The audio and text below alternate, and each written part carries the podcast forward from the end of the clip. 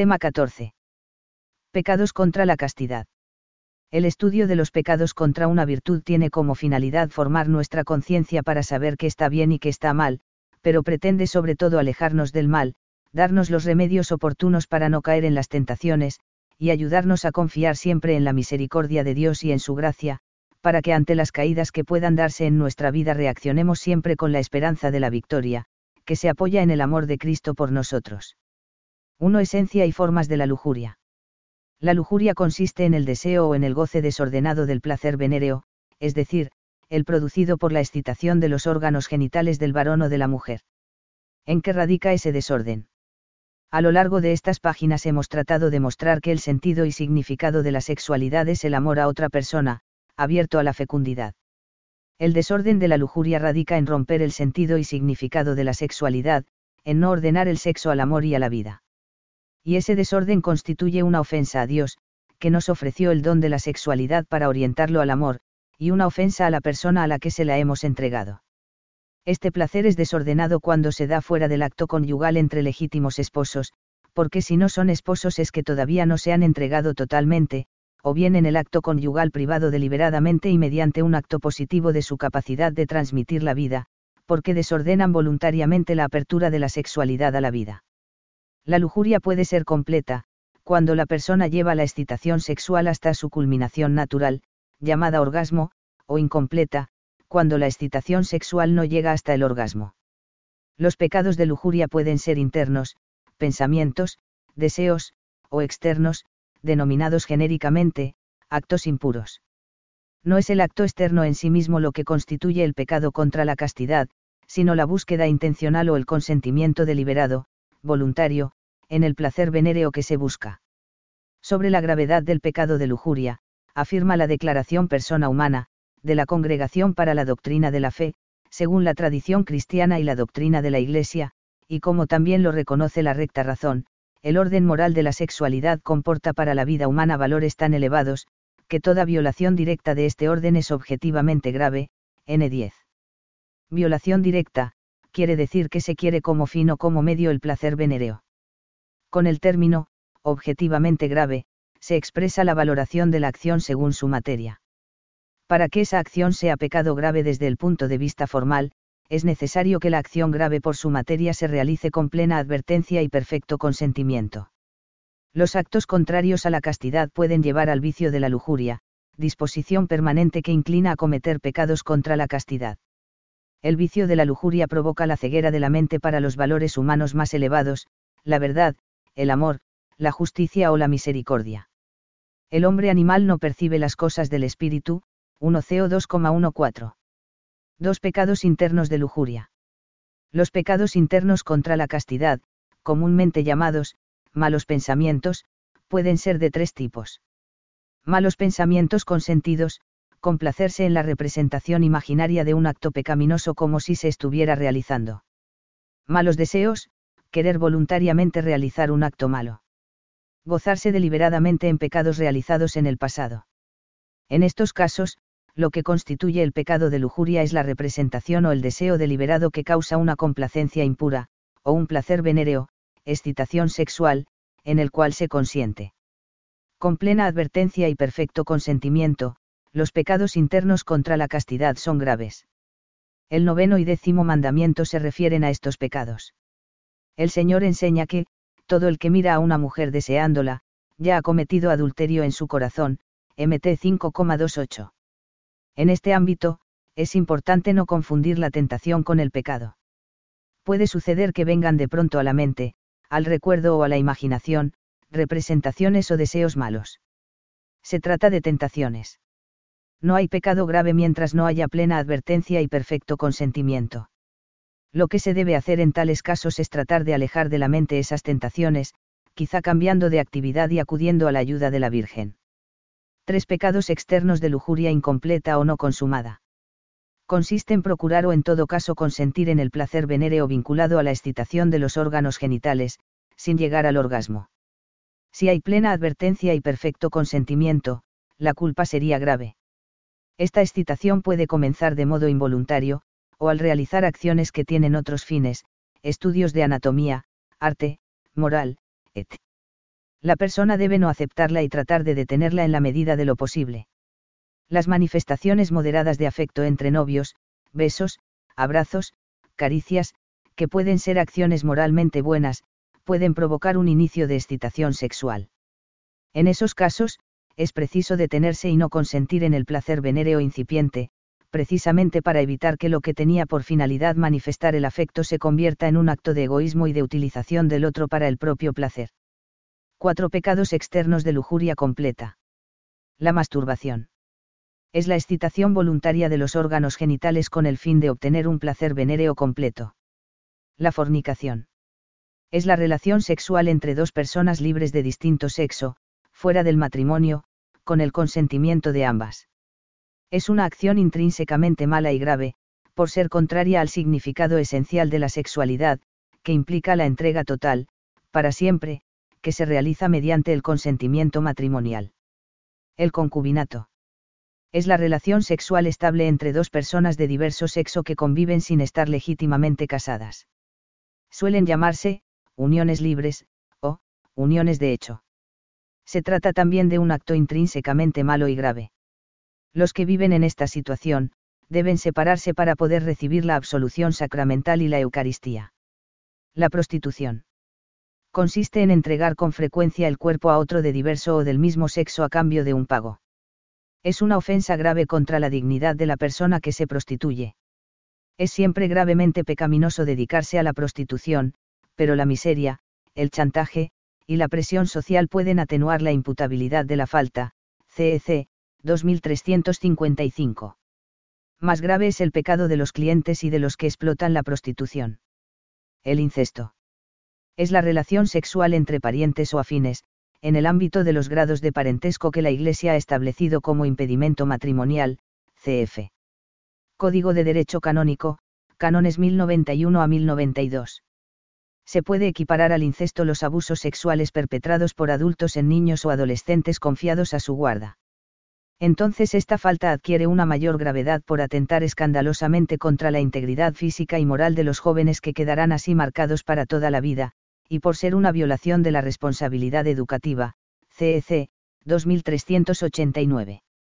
El estupro, violencia sexual consiste en obligar a otra persona, mediante violencia física o moral, a entregarse sexualmente. El sacrilegio sexual. Se trata de un pecado contra la castidad al que se añade un grave pecado contra la virtud de la religión. Por ejemplo, cuando se tienen relaciones sexuales entre personas, al menos una de las cuales tiene voto público de celibato o virginidad, o ha recibido el orden sagrado. 5. Valoración moral de la masturbación, la homosexualidad y las relaciones prematrimoniales. 5.1. La masturbación. Al tratar de la valoración moral de la masturbación o autoerotismo, es necesario distinguir entre la valoración objetiva y la subjetiva. La subjetiva se refiere a la responsabilidad moral del sujeto que la realiza. Objetivamente la masturbación es un acto intrínseca y gravemente malo, porque consiste en el uso deliberado de la facultad sexual fuera del matrimonio, que es el único ámbito en el que puede adquirir el sentido de la mutua entrega y la apertura a la procreación como expresión de un amor verdadero. Contradice el significado y sentido de la sexualidad, es un acto que ni está abierto a la fecundidad ni es cauce de la donación sincera de sí entre hombre y mujer. Tanto el magisterio de la Iglesia, de acuerdo con una tradición constante, como el sentido moral de los fieles, han afirmado sin ninguna duda que la masturbación es un acto intrínseca y gravemente desordenado el uso deliberado de la facultad sexual fuera de las relaciones conyugales normales contradice a su finalidad, sea cual fuere el motivo que lo determine. Así, el goce sexual es buscado aquí al margen de la relación sexual requerida por el orden moral, aquella relación que realiza el sentido íntegro de la mutua entrega y de la procreación humana en el contexto de un amor verdadero, Congregación para la Doctrina de la Fe, DECL. Persona Humana, 9, CEC, 2352 la responsabilidad moral no siempre es fácil de valorar, ya que son muchos los factores que pueden intervenir en las diferentes etapas de la vida de la persona e influir en su libertad. Aunque no se puede presumir como regla general la ausencia de responsabilidad grave, para emitir un juicio justo acerca de la responsabilidad moral de los sujetos y para orientar la acción pastoral, ha de tenerse en cuenta la inmadurez afectiva, la fuerza de los hábitos adquiridos, el estado de angustia u otros factores psíquicos o sociales que pueden atenuar o tal vez reducir al mínimo la culpabilidad moral, CEC, 2352. Algunos medios para superar el problema de la masturbación son los siguientes. En primer lugar, como para superar cualquier dificultad, mantener con el Señor un trato de íntima amistad, pedir ayuda a la Virgen, y acudir con frecuencia a las fuentes de la gracia, los sacramentos. En la medida en que la persona descubra su vocación a ser otro Cristo y a realizar la misión de Cristo en esta tierra, descubrirá que la castidad es necesaria para tener un corazón enamorado de Dios y darse libremente a los demás, y se sentirá motivada para vivir esta virtud. Identificar las causas y tratar de erradicarlas. En muchas ocasiones, la masturbación y otras formas de erotismo son manifestaciones de problemas más profundos, falta de amor en la familia, situaciones familiares inestables, carencias afectivas, ansiedad, frustración, miedo a las dificultades en las relaciones sociales o profesionales, fracasos, falta de una educación sexual adecuada, complejo de inferioridad. En algunos casos, es conveniente buscar la ayuda de algún psicólogo experto que pueda detectar las causas del problema y dar las soluciones adecuadas para resolverlos. Ayudar a la persona a reflexionar sobre el sentido de los acontecimientos de su vida. En muchos casos, la masturbación es una especie de puerta falsa de escape a situaciones en las que se han venido abajo algunas esperanzas o ilusiones, no se han conseguido determinados éxitos, etc. En otros, por diversos motivos, la persona se encuentra con frustraciones, decepciones, soledad, etc. En el fondo, debe ser consciente de las causas de su intranquilidad interior, de su falta de paz. Y después, hay que ayudarle a encajar el sentido de los fracasos dentro del sentido más profundo de la vida. Ayudar a enfrentarse con la realidad cuando ésta se presenta difícil y contraria a su bienestar. En esas situaciones, los adolescentes, y no solo ellos, tienden a escapar de la realidad y encerrarse en un mundo placentero creado por su imaginación y su fantasía. No es raro, entonces, que de esas imaginaciones surja la masturbación. El modo de actuar en estos casos es salir cuanto antes del mundo imaginario e iniciar alguna actividad diferente y, si es posible, interesante. Ayudar a centrar los intereses en ilusiones y objetivos nobles que contribuyan decisivamente a su maduración personal, fomentar actitudes de apertura y de compromiso con los demás, sobre todo a través de la amistad sincera con otras personas, de la atención a los necesitados, del trabajo bien hecho para servir a los demás, aprovechando bien el tiempo, de la participación en grupos con proyectos interesantes para el bien de la sociedad, de diversiones sanas, etc. En los casos en los que las causas estén más relacionadas con las carencias afectivas o el complejo de inferioridad, ayuda mucho la amistad sincera de otras personas, pero sobre todo la percepción, que se debe fomentar, de cuánto es amada uno por Dios. 5.2. La homosexualidad se debe distinguir entre la tendencia homosexual y los comportamientos o actos homosexuales. La inclinación homosexual es la atracción sexual, exclusiva o predominante, hacia personas del mismo sexo. Esta inclinación es objetivamente desordenada, porque conduce el obrar del que la padece en una dirección que contradice la verdad y el significado de la sexualidad. En sí misma considerada no es pecado, a no ser que tenga su origen en un hábito contraído voluntariamente. El comportamiento homosexual, objetivamente considerado, es moralmente malo, porque contradice la verdad y el significado de la sexualidad. Apoyándose en la Sagrada Escritura que los presenta como depravaciones graves, la tradición ha declarado siempre que los actos homosexuales son intrínsecamente desordenados. Son contrarios a la ley natural. Cierran el acto sexual al don de la vida. No proceden de una verdadera complementariedad afectiva y sexual no pueden recibir aprobación en ningún caso, CEC, 2357. En cuanto a la valoración de la responsabilidad moral de los comportamientos homosexuales, se debe proceder con prudencia.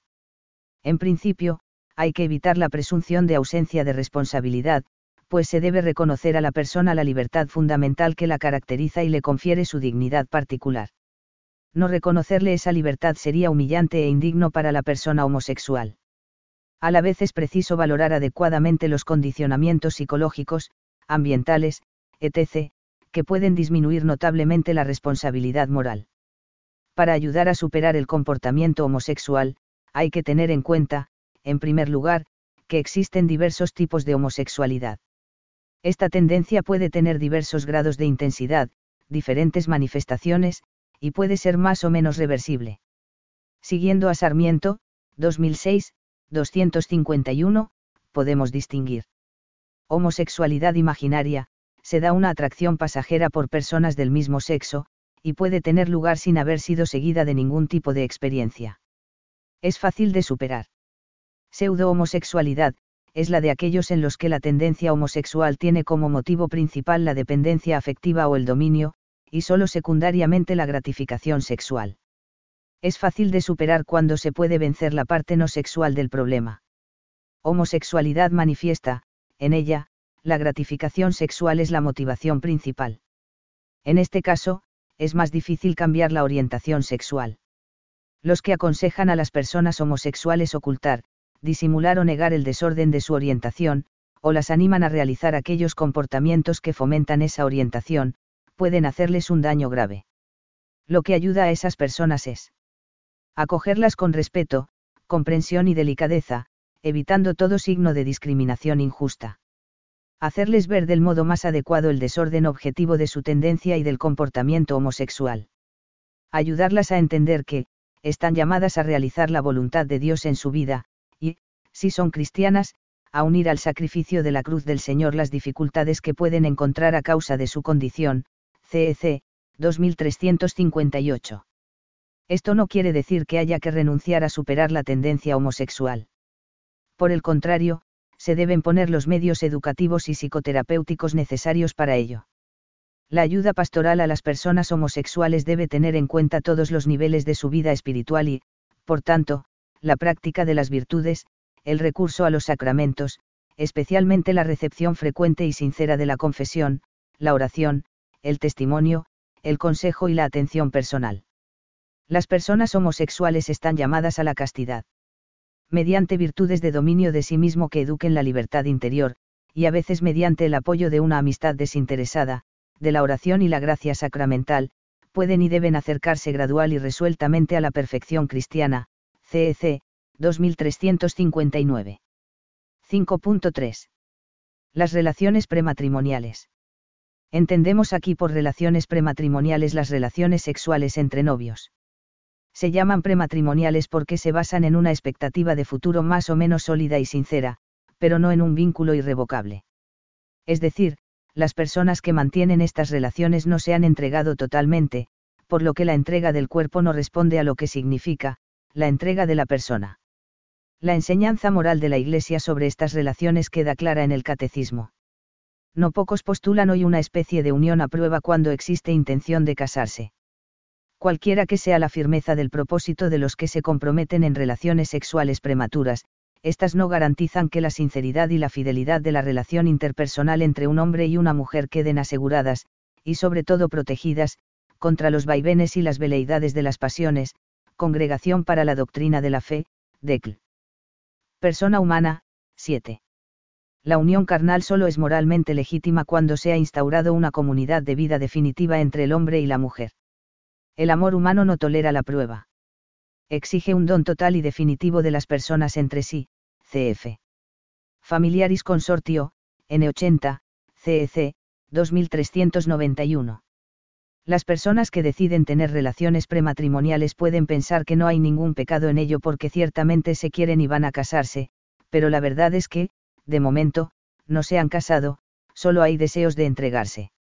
Si todavía no ha habido matrimonio, todavía no se han entregado de modo total e irrevocable, la vida de cada uno sigue siendo suya, y el proyecto común puede ser revocado, mientras que la vida del que se ha casado es del otro. El acto sexual es la expresión de pertenecer realmente al otro para siempre, en caso contrario, ese acto es mentira. Por otra parte, si los novios están bautizados, no han sido constituidos por Cristo en esposos por medio del sacramento del matrimonio, su unión no puede ser expresión, por tanto, de la donación entre Cristo y la Iglesia. Para ayudar a las personas que mantienen relaciones prematrimoniales a dejarlas, además de hacerles descubrir las razones de la incoherencia de esa conducta con la realidad del amor conyugal, es necesario acompañarlas a lo largo de un camino de formación cristiana y oración. El testimonio de otras parejas que viven con rectitud el noviazgo puede ser a veces el medio más eficaz para que, con la gracia de Dios, decidan rectificar su conducta. 6. Los pecados contra la castidad matrimonial. 6.1. El onanismo. El onanismo, retirada, interrumpido, es un procedimiento anticonceptivo que consiste en la interrupción del acto sexual. Recibe su nombre de Onán, un personaje bíblico que, en el momento de la unión sexual, se retiraba antes de la eyaculación, para evitar la concepción, cf. GN 38, 6 a 10. Se trata de un acto intrínsecamente malo, como todo acto anticonceptivo, por separar los significados unitivo y procreador del acto sexual. 6.2. El adulterio. Es la unión sexual entre un hombre y una mujer no casados entre sí, cuando uno de ellos o los dos están ligados por un vínculo matrimonial. Se trata de un pecado grave contra la castidad. Además, es una injusticia, el que lo comete falta a sus compromisos de fidelidad conyugal, es una profanación del sacramento del matrimonio, y, compromete el bien de la generación humana y de los hijos, que necesitan la unión estable de los padres, CEC, 2381. Cristo condena incluso el deseo del adulterio, CF. MT 5, 27 a 28. El sexto mandamiento y el Nuevo Testamento prohíben absolutamente el adulterio, CF. MT 5, 32, 19, 6, MC 10, 11, 1 CO 6, 9 a 10. Los profetas denuncian su gravedad, ven en el adulterio la imagen del pecado de idolatría, cf.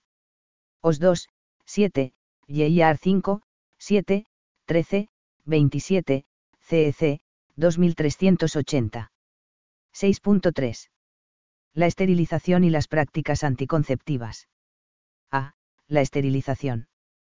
Consiste en privar a una persona sexualmente fecunda de la facultad de procrear, de modo temporal o perpetua, por medio de una mutilación orgánica o funcional. Para la valoración moral es preciso distinguir la esterilización directa de la indirecta. Esterilización directa, es el acto que se propone, como fin o como medio, hacer imposible la procreación. Tanto la esterilización eugenésica como la esterilización para evitar la procreación son siempre esterilización directa. Es intrínsecamente ilícita porque supone la disociación de los aspectos unitivo y procreador de la sexualidad, añadiendo una mutilación. De esta situación de pecados es ir por el arrepentimiento sincero y la absolución sacramental. El arrepentimiento supone el restablecimiento de la facultad procreadora siempre que sea posible. Esterilización indirecta, es el acto que sin pretender hacer imposible la procreación, ni como fin ni como medio, tiene como objetivo un efecto verdaderamente terapéutico y necesario, acompañado de un efecto esterilizador, previsto, pero no deseado. Un ejemplo de este tipo de esterilización puede ser la extirpación de los ovarios o del útero que se haya vuelto necesaria para suprimir un tumor maligno que no puede ser tratado de otras formas. La esterilización indirecta es moralmente lícita siempre que no haya otro medio para proteger la vida o la salud de la persona interesada. B.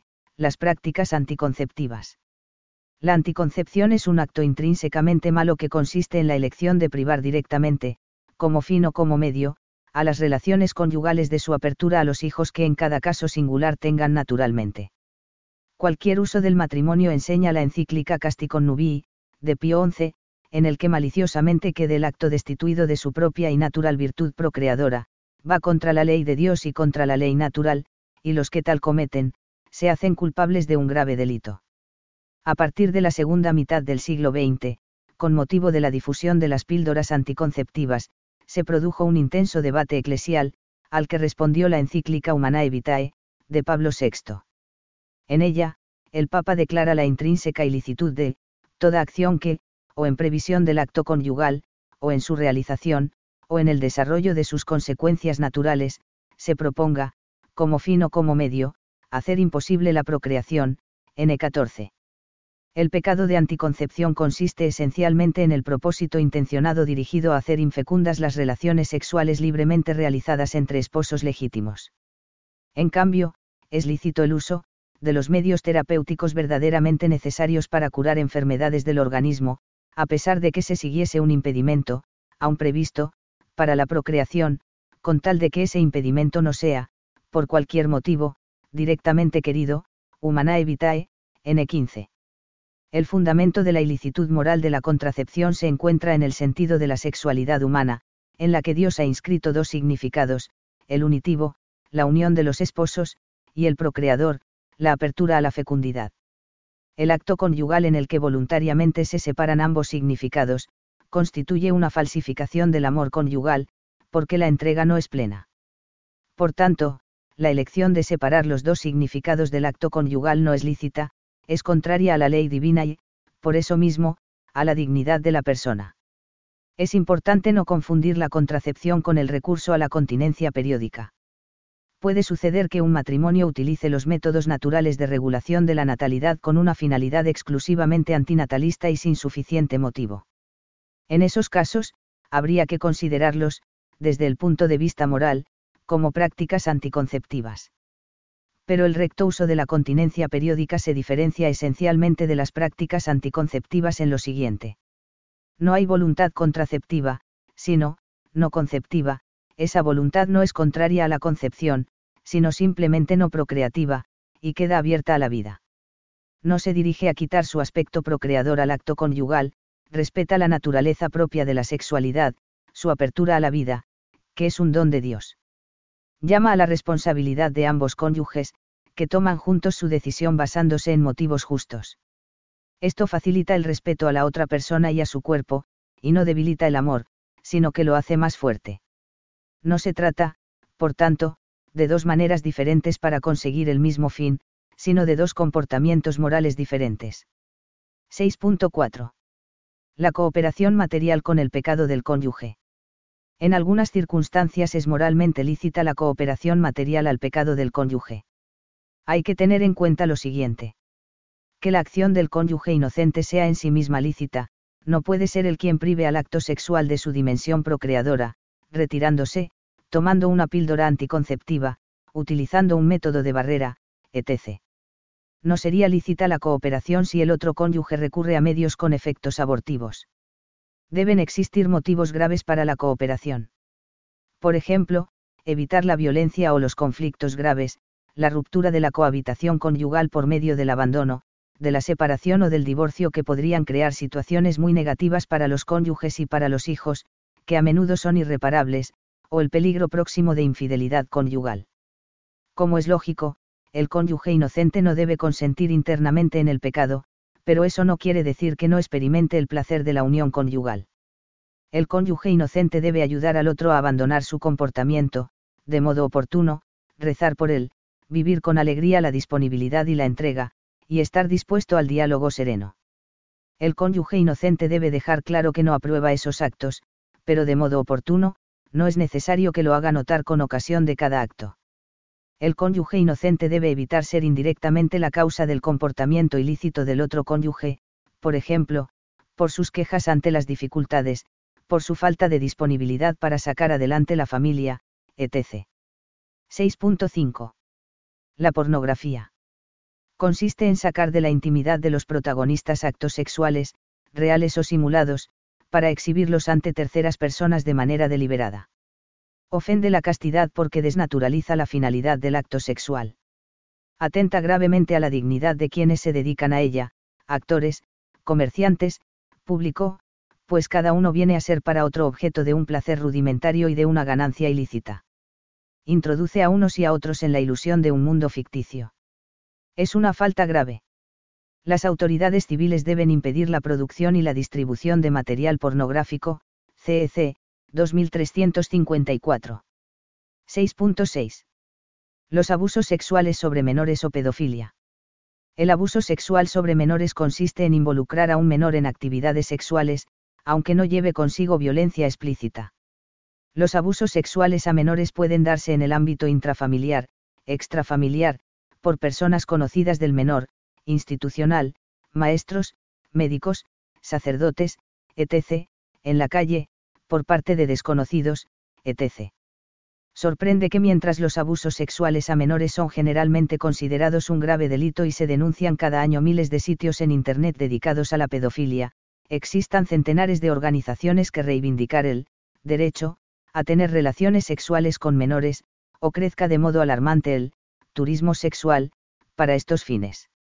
La pedofilia es un pecado gravísimo, se lesiona la dignidad, la libertad y la integridad física y psíquica de las víctimas, suele tener unas consecuencias nefastas desde el punto de vista físico, psíquico y espiritual, tal vez para toda la vida. Casi siempre es necesaria la intervención de especialistas para reconstruir, al menos en parte, la devastación interior de las víctimas.